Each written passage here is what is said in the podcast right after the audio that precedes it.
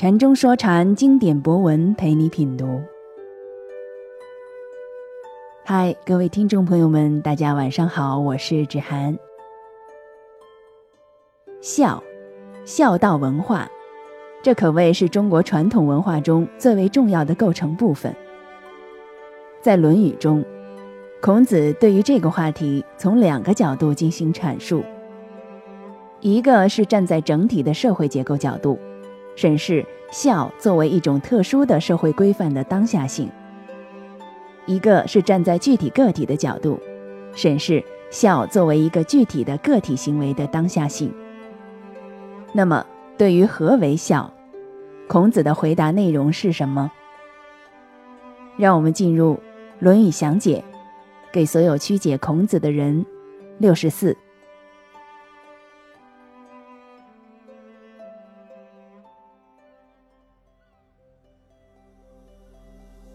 孟义子问孝，子曰：“无为。”樊迟愈。子告之曰：“孟孙问孝于我。”我对曰：“无为。”樊迟曰：“何谓也？”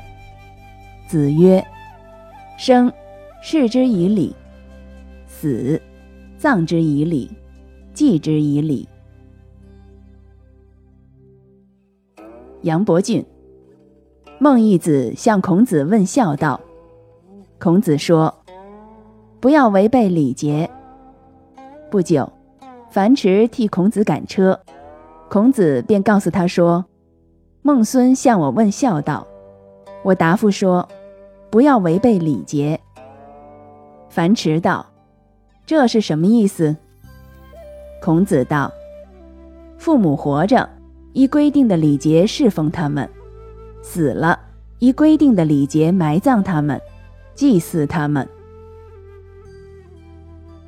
秦牧，孟义子问：“怎么是孝道？”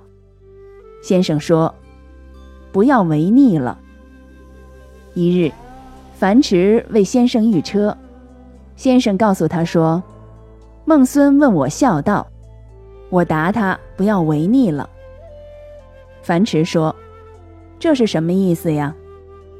先生说：“父母生时，当以礼侍奉；死了，以礼葬，以礼祭。”礼则后。孟义子问：“如何是孝？”孔子回答说：“不要违背。”樊迟替孔子赶车。孔子对他说：“孟义子问我如何是孝，我回答说不要违背。”樊迟问道：“这是什么意思？”孔子道：“父母亲活着，按照礼制来侍奉；死了，依照礼制来安葬，依照礼制来祭祀。”详解：孝。对于孔子、儒家来说，只是一个很日常的概念。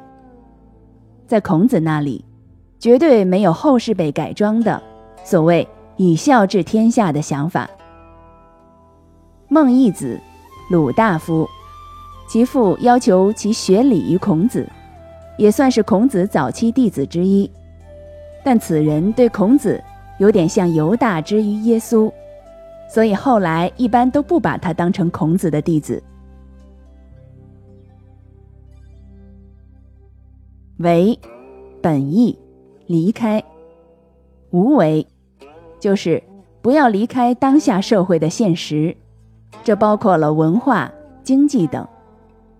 后来有些人把无为当成不要违背父母，这显然是不对的，与实际情况不合。难道杀人放火之辈就没有儿女？难道他们的儿女也要跟着杀人放火才是无为？而且，孔子在后面也给出了无为的解释：生，视之以礼；死，葬之以礼；祭之以礼。这里，孔子强调的是礼。由于礼在《论语》中被反复提到。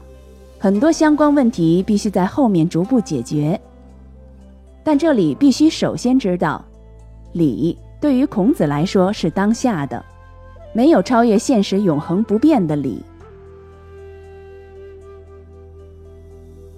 礼最初与祭神求福的礼仪相关，进而引申到社会生活中各种行为上某种约定俗成的规范，而这必然与当下社会当下本身相关。而孝本身也是一种约定俗成的规范，同样具有当下性。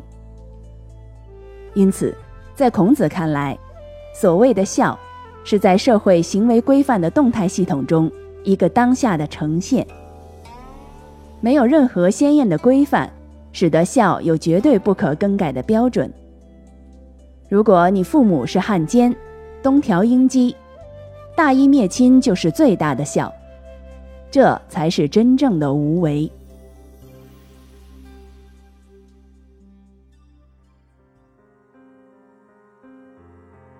禅中说禅，白话直译。孟义子问孝，子曰：“无为。”樊迟愈，子告之曰：“孟孙问孝于我，我对曰：无为。”樊迟曰：“何谓也？”子曰：“生，视之以礼；死，葬之以礼；祭之以礼。”孟义子问孝，孔子说：“不要离开。”樊迟替孔子赶车，孔子对他说：“孟孙向我问孝。”我回答说：“不要离开。”樊迟说：“什么意思？”孔子道：“父母在世，用社会当下约定俗成的规范去侍奉他们；父母去世，用社会当下约定俗成的规范去安葬、祭祀他们。”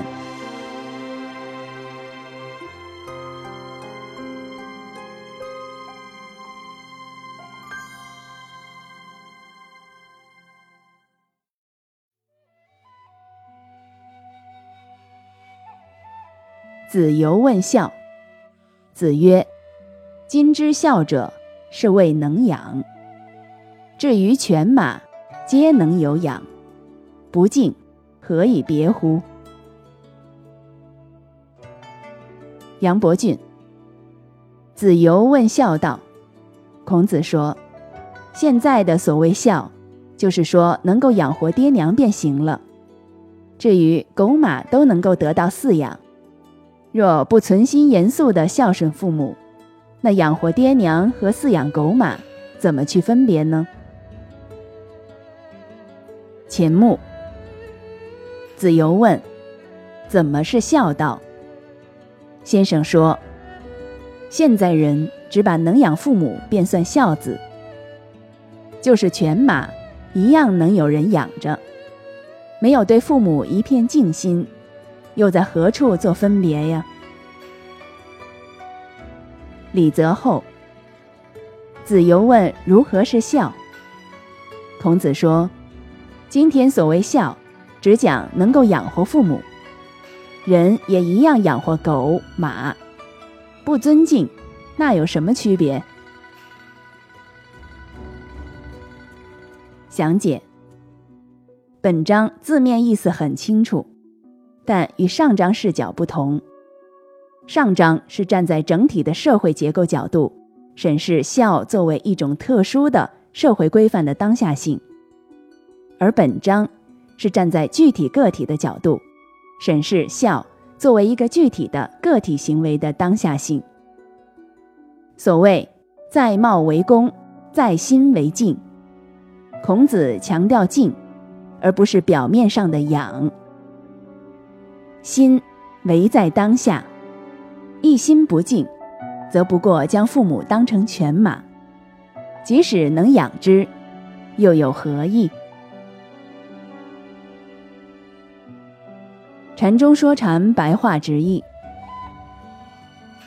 子游问孝，子曰：“今之孝者，是谓能养。至于犬马，皆能有养。不敬，何以别乎？子游问孝。孔子说：“能养父母，就被认为是现在的孝了。甚至狗和马，都会有人养。如果内心不敬，又用什么来区别这两者？”